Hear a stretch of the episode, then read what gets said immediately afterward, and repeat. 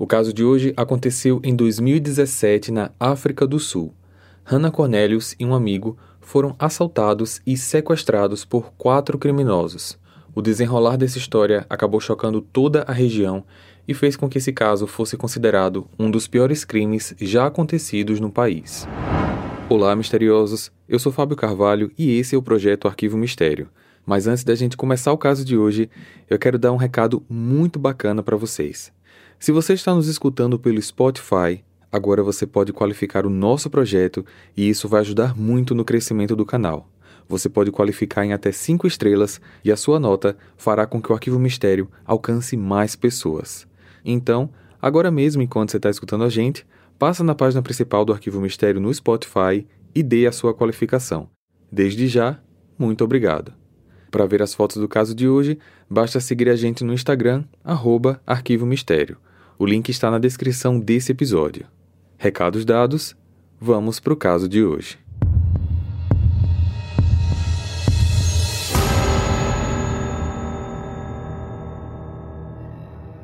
Hannah Cornelius nasceu no dia 13 de fevereiro de 1996 na cidade do Cabo, uma das três capitais da África do Sul. Ela morava junto com seus pais William e Anna Cornelius e também com o irmão caçula, que tem o espectro autista. Na época em que esses fatos aconteceram, William era juiz e Anna tinha um escritório de advocacia muito bem sucedido. Segundo os pais, Hannah sempre foi muito tranquila. Adorava tocar piano, fazia isso muito bem e, de acordo com praticamente todos que a conheciam, ela era uma garota gentil, alegre, divertida e que estava sempre disposta a ajudar o próximo.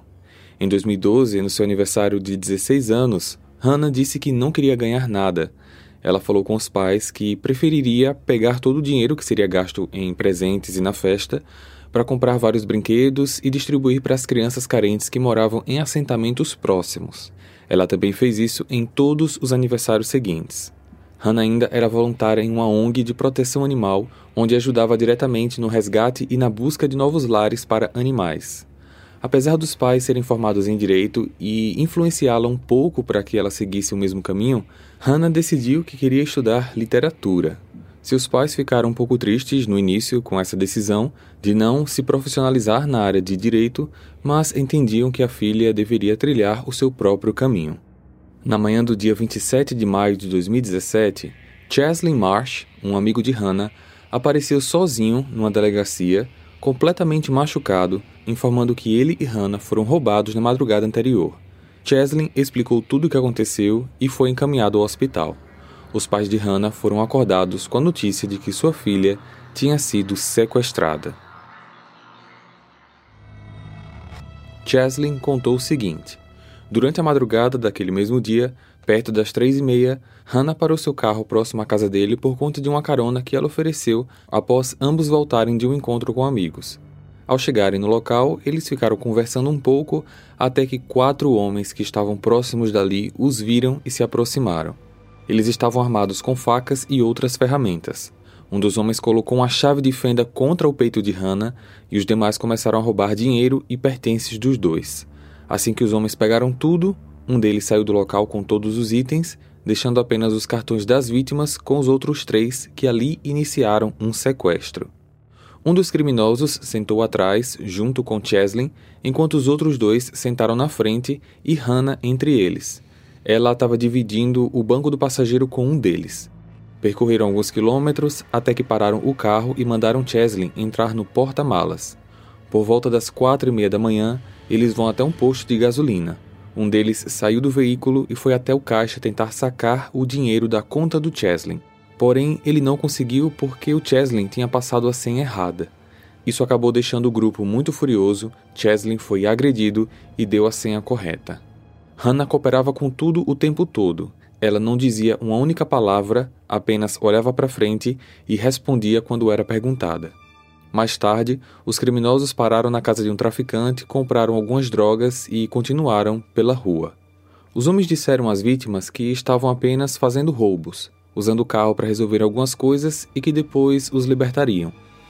Por volta das 5 e 6 da manhã, eles seguiram para um bairro chamado Crime Fontaine, que fica no subúrbio da cidade do Cabo.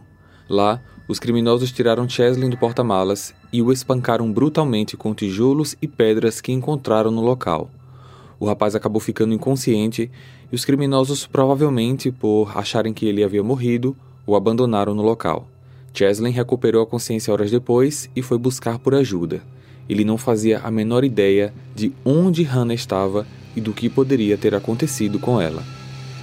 Já sabendo que os criminosos estavam em posse do carro de Hannah, a polícia acionou várias viaturas com as informações necessárias, correndo contra o tempo para encontrar a jovem sequestrada. Assim, naquela mesma tarde, por volta das duas horas, quase 12 horas após o início do sequestro, o carro de Hannah foi visto numa rodovia.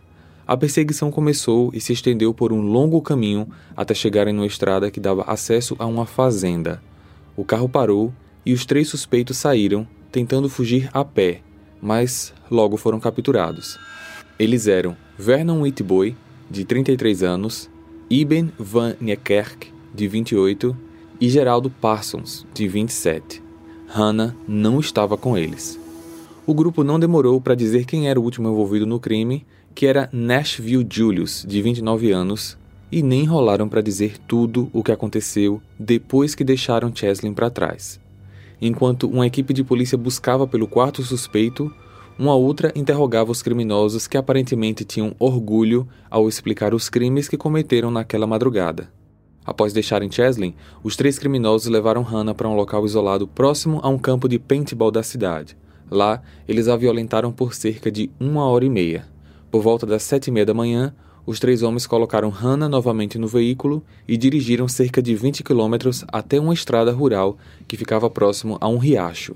Eles arrastaram Hannah para fora do veículo e a perfuraram diversas vezes com as ferramentas que eles tinham.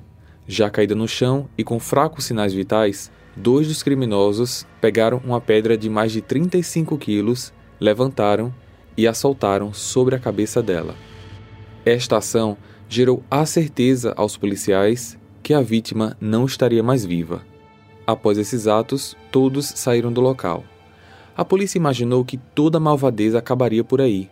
Só que, no decorrer daquele dia, algumas vítimas de diversos delitos diferentes fizeram ocorrências e relataram os criminosos com o mesmo perfil dos já capturados, além de alguns ainda confirmarem o mesmo modelo do carro de Hannah.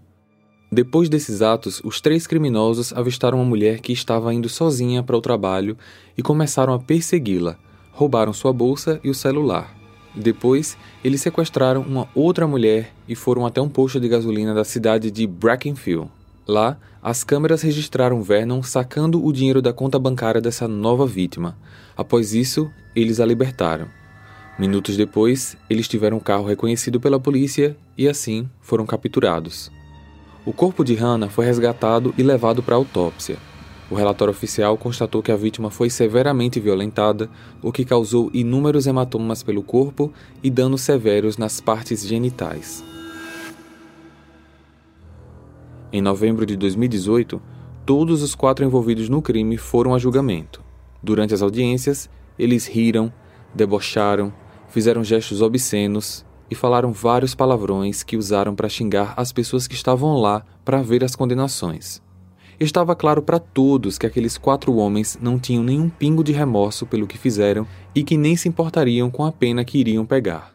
Vernon, Eben e Geraldo foram considerados culpados em todas as dez ações contra eles, que incluíam assalto, roubo, sequestro, abuso físico, abandono, assassinato e mais algumas outras variantes.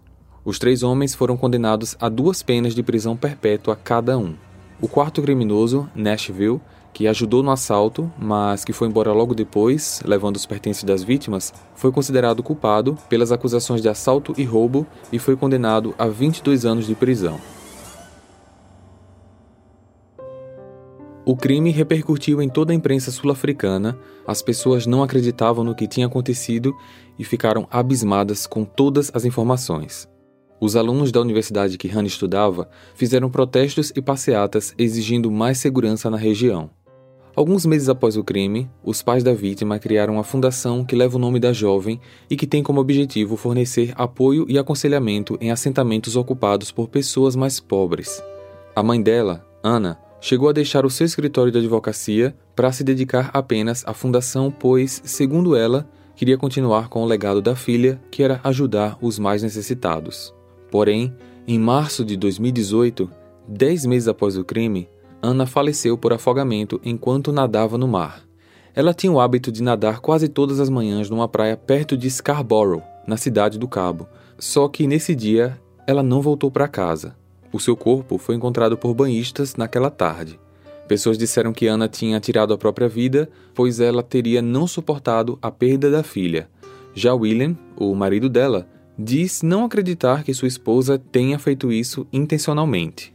Ele afirmou que Ana estava ficando doente e um pouco fraca, condições que familiares atribuíram sim à dor da perda da filha, e muito provavelmente o mar estava agitado naquele dia numa proporção que ela não conseguiu retornar com segurança.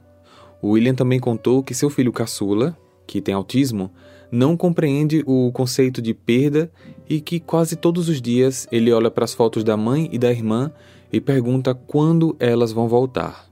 Cheslin, o amigo de Hannah, ficou com algumas sequelas, dentre elas a perda total da audição de um dos seus ouvidos.